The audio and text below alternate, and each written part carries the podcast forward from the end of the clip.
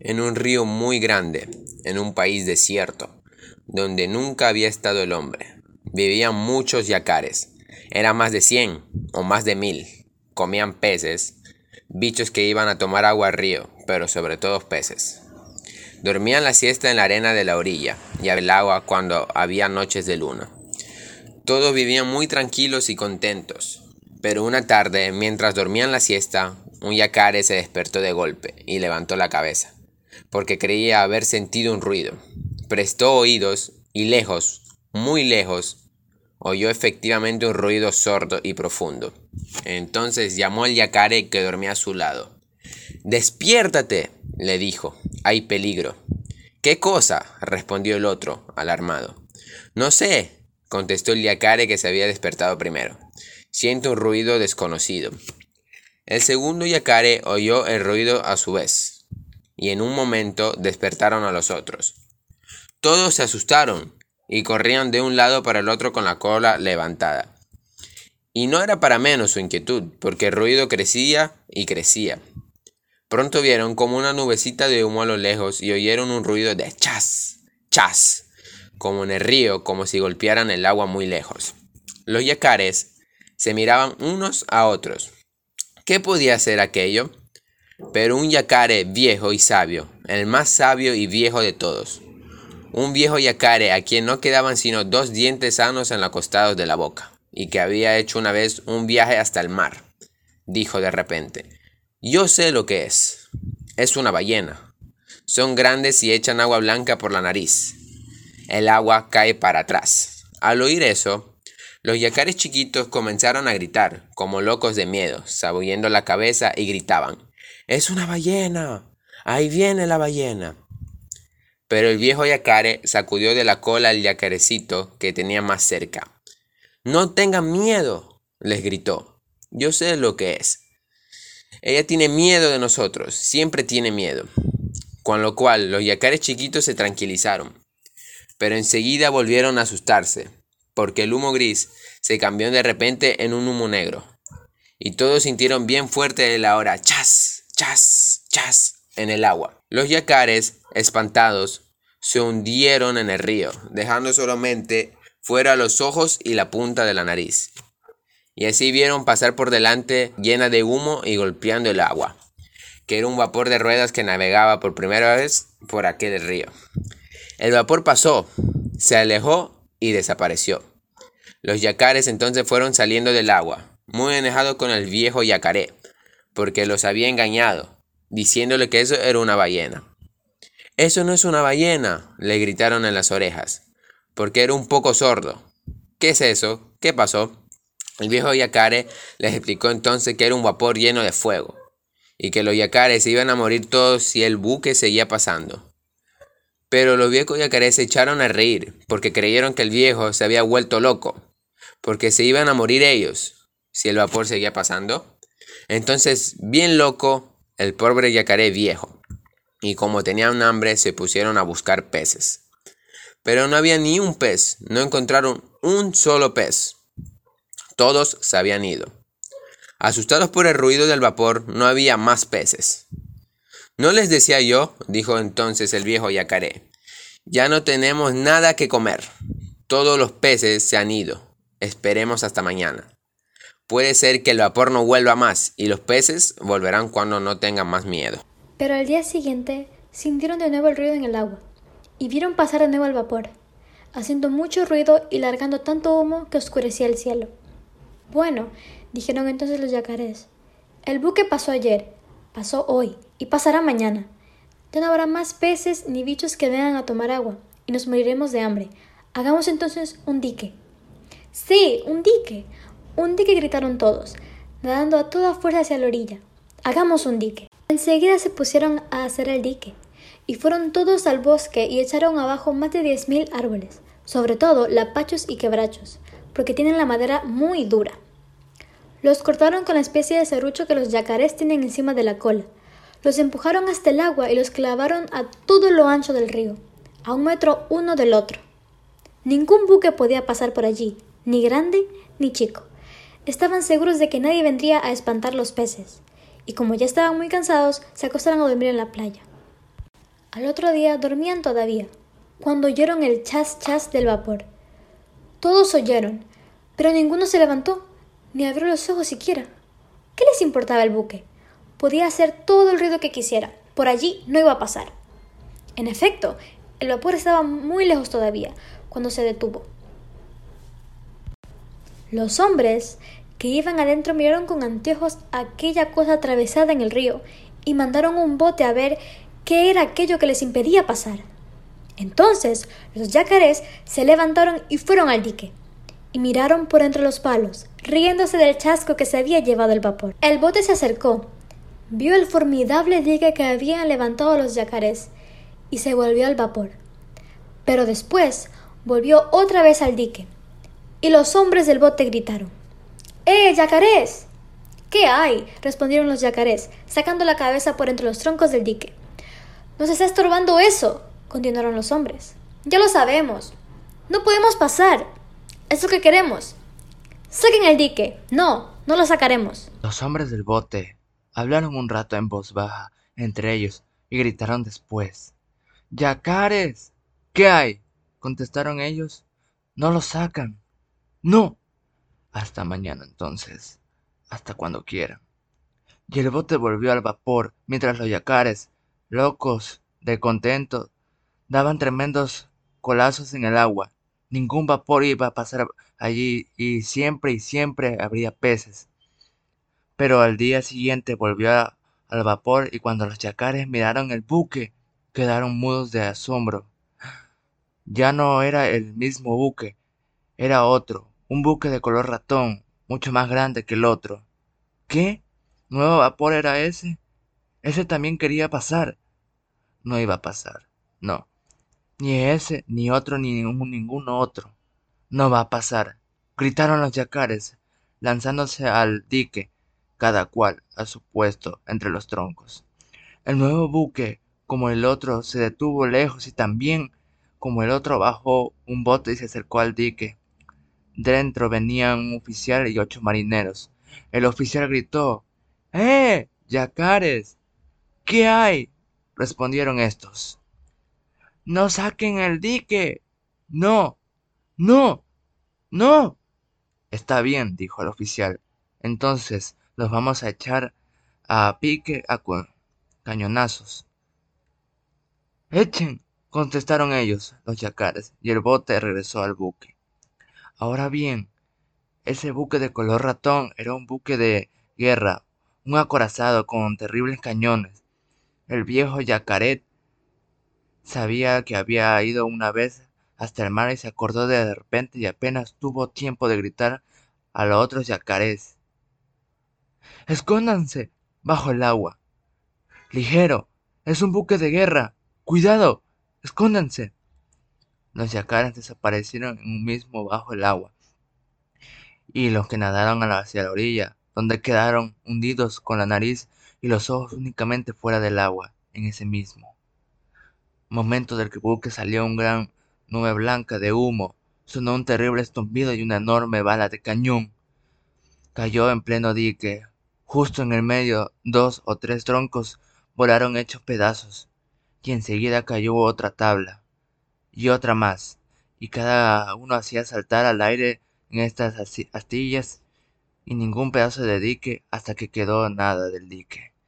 Ni un tronco, ni una silla, ni una casca. Todo había sido deshecho a cañonazos, por el acorazado y por los yacarés. Hundidos en el agua, con los ojos y la nariz solamente afuera, vieron pasar el buque de guerra, silbando a, a toda fuerza. Entonces los yacarés salieron del agua y dijeron, hagamos otro dique mucho más grande que el otro. Y en esa misma tarde y esa noche misma hicieron otro dique con troncos inmensos. Después se acostaron a dormir, cansadísimos, y estaban durmiendo todavía y el día siguiente, cuando el buque de guerra llegó otra vez y el bote se acercó al dique. ¡Eh! Yacaré, gritó el oficial. ¿Qué hay? respondieron los yacarés. Saquen otro dique. No lo sacaremos. Lo vamos a deshacer a cañonazos, como el otro. Deshagan si puedan. y hablaban así con orgullo porque estaban seguros de que el nuevo dique no podría ser deshecho, ni por todos los cañonazos del mundo. Pero un rato después, el buque volvió a llenarse de humo y con un horrible estampido de la bala reventó en el medio del dique, porque una vez había sido tirado con granada, la granada reventó contra los troncos, hizo saltar en pedazos, redujo a astillas las enormes vigas, la segunda reventó al lado de la primera y otro pedazo de dique voló por el aire. Y así fueron deshaciendo el dique, y no quedó nada del dique. Nada, nada. El buque de guerra pasó entonces delante de los yacares y los hombres les hacían burlas, tapándose la boca. Bueno, dijeron entonces los yacares, saliendo del agua, vamos a morir todos. Porque el buque va a pasar siempre y los peces no volverán.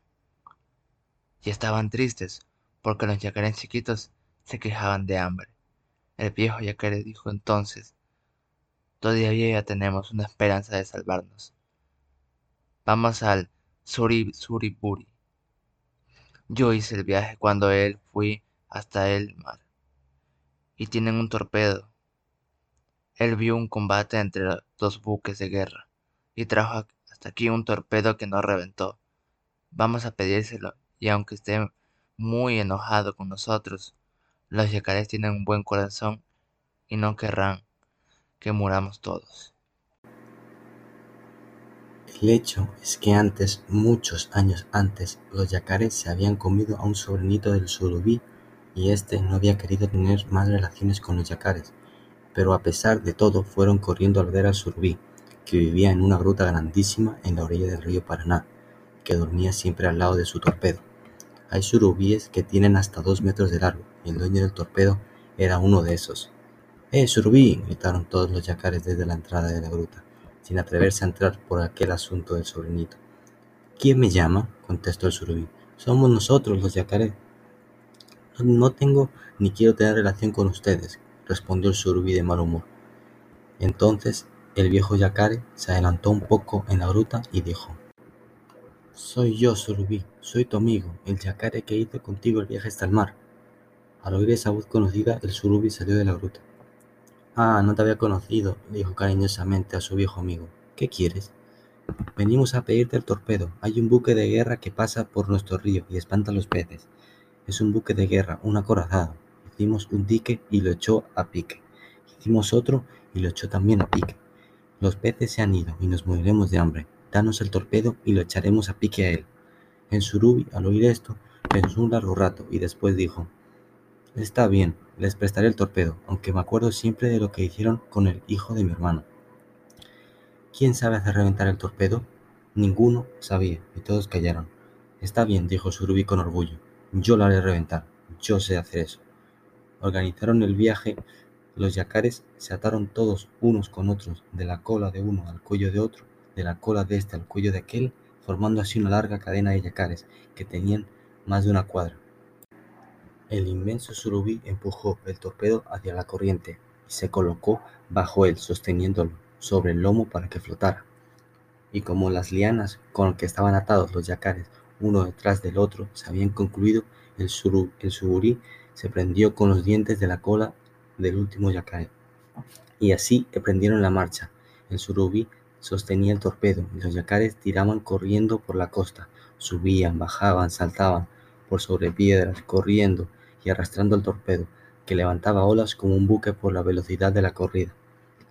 Pero a la mañana siguiente, bien temprano, llegaron al lugar donde habían construido su último dique y comenzaron enseguida otro, pero mucho más fuerte los que los anteriores. Por consejo del surubí colocaron los troncos bien juntos, uno al lado del otro.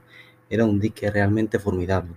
Hacía apenas una hora que acababan de colocar el último tronco de dique, cuando el buque de guerra apareció otra vez y el bote con el oficial y ocho marineros se acercó de nuevo al dique. Los yacares se treparon entonces por los troncos y se asomaron la cabeza del otro lado.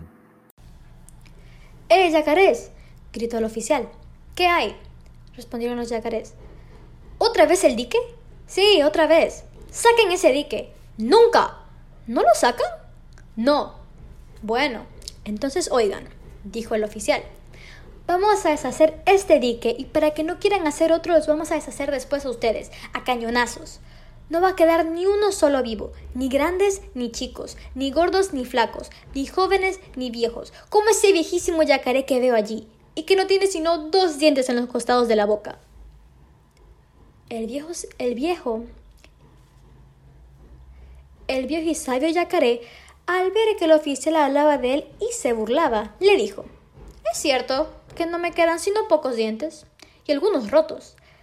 Pero usted sabe qué van a comer mañana estos dientes, añadió abriendo su inmensa boca. ¿Qué van a comer? A ver, respondieron los marineros. A ese oficialito, dijo el yacaré, y se bajó rápidamente de su tronco.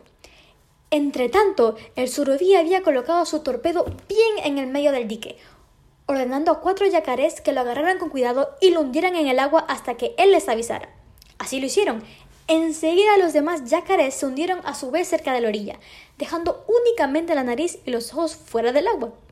El surubí se hundió al lado de su torpedo. De repente, el buque de guerra se llenó de humo y lanzó el primer cañonazo contra el dique.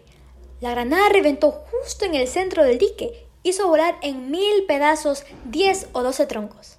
Pero el surubí estaba alerta y apenas quedó abierto el agujero en el dique, gritó a los yacarés que estaban bajo el agua sujetando el torpedo. ¡Suelten el torpedo! ¡Ligero! ¡Suelten! Los yacarés soltaron y el torpedo vino a flor de agua. En menos del tiempo que se necesita para contarlo, el surubí colocó el torpedo bien en el centro del boquete abierto, apuntando con un solo ojo y poniendo en movimiento el mecanismo del torpedo. Lo lanzó contra el buque. Ya era tiempo. En ese instante el acorazado lanzaba su segundo cañonazo y la granada iba a reventar entre los palos, haciendo saltar en astillas otro pedazo del dique. Pero el torpedo llegaba ya al búnker, y los hombres que estaban en él lo vieron, es decir, vieron el remolino que hace en el agua un torpedo. Dieron todos un gran grito de miedo y quisieron mover el acorazado para que el torpedo no lo tocara. Pero era tarde. El torpedo llegó, Chocó con el inmenso buque bien en el centro y reventó. No es posible darse cuenta del terrible ruido que reventó el torpedo. Reventó y partió el buque en quince mil pedazos. Lanzó por el aire, a cuadras y cuadras de distancia, chimeneas, máquinas, cañones, lanchas, todo. Los yacares dieron un grito de triunfo y corrieron como locos al dique. Desde allí vieron pasar por el agujero abierto por la granada los hombres muertos, heridos y algunos vivos, que la corriente del río arrastraba. Se treparon amontonados en los dos troncos que quedaban a ambos lados del boquete, y cuando los hombres pasaban por allí, se burlaban tampándose la boca con las patas. No quisieron comer a ningún hombre, aunque bien lo merecían. Solo cuando pasó uno que tenía galones de oro en el traje y que estaba vivo, el viejo yacaré se lanzó de un salto al agua, y ¡tac! En dos golpes de boca se lo comió. ¿Quién es ese? preguntó un yacarecito ignorante. Es el oficial, le respondió el surubi. Mi viejo amigo le había prometido que lo iba a comer. Y se lo ha comido. Los yacares sacaron el resto del dique, que para nada servía ya, puesto que ningún buque volvería a pasar por allí. El surubí, que se había enamorado del cinturón y los cordones del oficial, pidió que se los regalaran, y tuvo que sacárselos de entre los dientes al viejo yacar, pues habían quedado enredados allí. El surubí se puso el cinturón abrochándolo bajo las aletas y el extremo de sus grandes bigotes prendió los cordones de la espada. Como la piel del surubí es muy bonita y las manchas oscuras que tiene se parecen a las de una víbora. El surubí nadó una hora pasando y repasando ante los yacares que lo admiraban con la boca abierta. Los yacares lo acompañaron luego de luego hasta su gruta y le dieron las gracias infinidad de veces. Volvieron después a su paraje. Los peces volvieron también. Los yacares vivieron y viven todavía muy felices, porque se han acostumbrado al, al fin a ver pasar vapores y buques que llevan naranjas, pero no quieren saber nada de buques de guerra.